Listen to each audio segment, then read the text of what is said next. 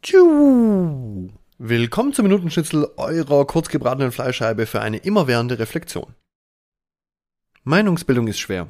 Ich glaube, es gibt viel zu viele Themen, bei denen wir ordentlich an der Nase rumgeführt werden und bei denen es uns nicht gelingt, uns ein ausreichendes Bild von der Realität zu machen. Kriege sind dafür immer ein super Beispiel. Aber was soll ich glauben? Wem soll ich glauben?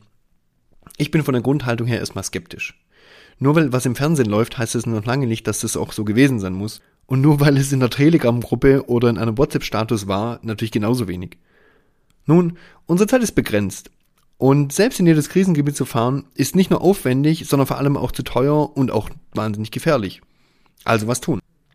Je mehr man liest oder hört, desto eher kennt man natürlich seine Pappenheimer und dann weiß man natürlich auch schon, von wem man was erwarten kann.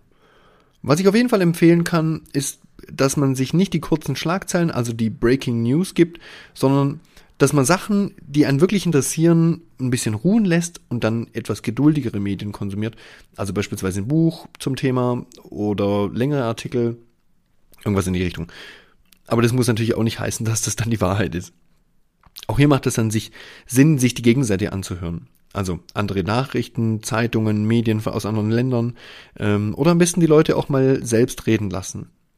Es gibt mittlerweile total gute Formate, in denen die Leute eben selber mal reden können und in denen man sich anhören kann, ähm, was die andere Partei irgendwie zu sagen hat. An wen du auf jeden Fall glauben kannst, ist an dich selbst. Denn wenn du selbst nicht an dich glaubst, warum sollten es dann andere tun?